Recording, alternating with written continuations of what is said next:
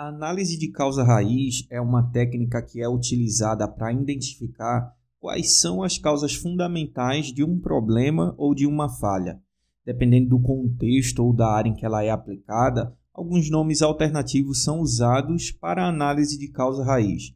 Por exemplo, muitos a chamam de análise de causa e efeito, diagrama de Ishikawa ou diagrama de espinha de peixe, porém a finalidade da técnica é a mesma é permitir uma análise estruturada das causas potenciais de um problema para que se encontre a causa raiz desse problema.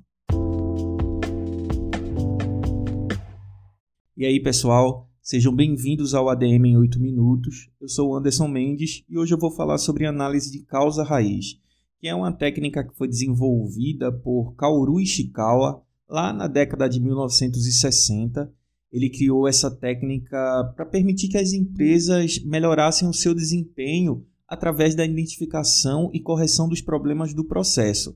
É uma técnica que, na verdade, atua como uma ferramenta investigativa que nos permite ir além dos problemas que são superficiais e descobrir de fato quais são as causas que podem estar contribuindo para a ocorrência de um problema é como descascar uma cebola camada por camada até chegarmos à raiz do problema. Para as empresas, os benefícios de se utilizar essa técnica é que ela facilita a identificação dos fatores que podem estar contribuindo para o problema. Além de ajudar a criar uma mentalidade de melhoria contínua, ela possibilita a análise de causa raiz e avaliação que é mais profunda.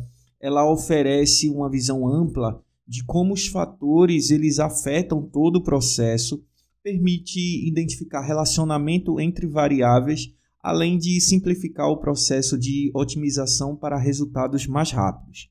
Então, a primeira etapa do processo de análise é definir claramente o problema ou a falha que queremos investigar. Então é importante termos uma compreensão precisa do que está acontecendo ali no projeto ou na empresa. Então, vamos imaginar uma fábrica de roupas. O analista da qualidade ele tem observado muitos problemas na costura das laterais das roupas. Um problema frequente são as costuras que estão desalinhadas, o que acaba logicamente prejudicando a forma do produto final. Então, o problema a ser estudado, a ser investigado, é a costura desalinhada. A partir daí, precisamos encontrar quais são as possíveis causas deste problema. E essas causas, elas precisam estar dentro de categorias. O uso de categorias servem como inspiração para buscar as causas do problema. Uma das formas mais usadas para categorizar causas é usando a abordagem 6M, que são método, mão de obra, máquina, material, medida e meio ambiente. Então, por exemplo, se a causa do problema está relacionado ao processo e aos procedimentos que são executados ali na linha de produção, como o trabalho é realizado, então essa causa ela precisa estar dentro da categoria método.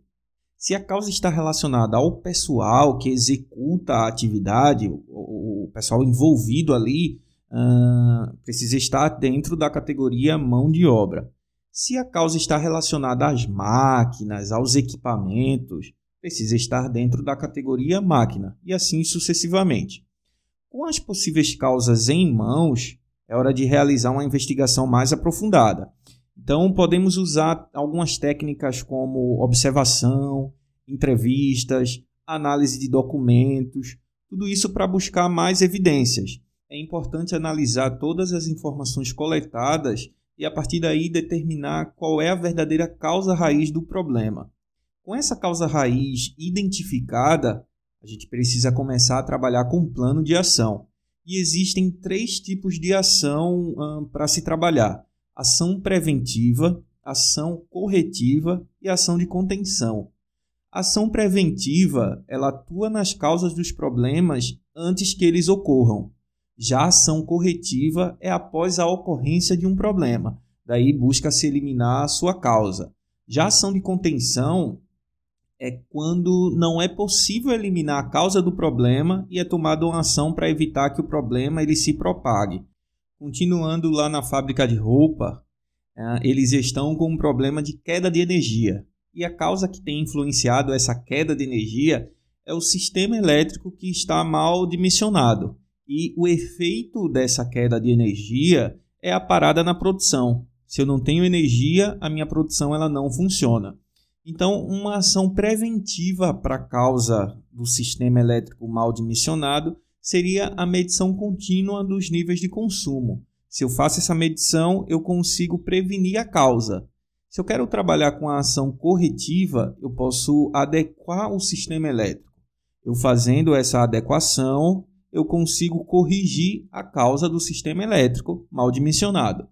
Se eu quero trabalhar com uma ação de contenção, eu posso fazer o uso de geradores. Se eu faço o uso de geradores, eu consigo conter o efeito que seria a parada na produção.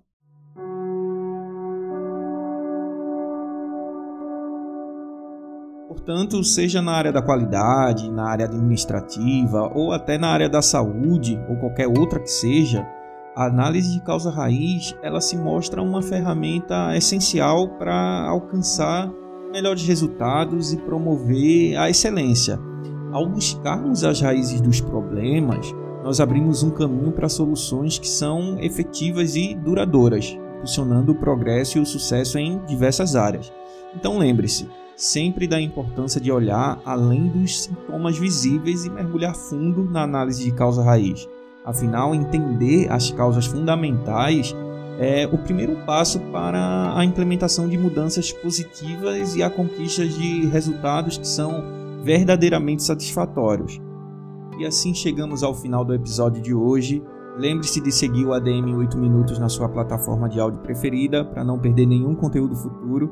Se você gostou do episódio, compartilhe com seus amigos, com seus familiares. Sua ajuda é fundamental para que possamos alcançar mais pessoas e levar nossas conversas ainda mais longe.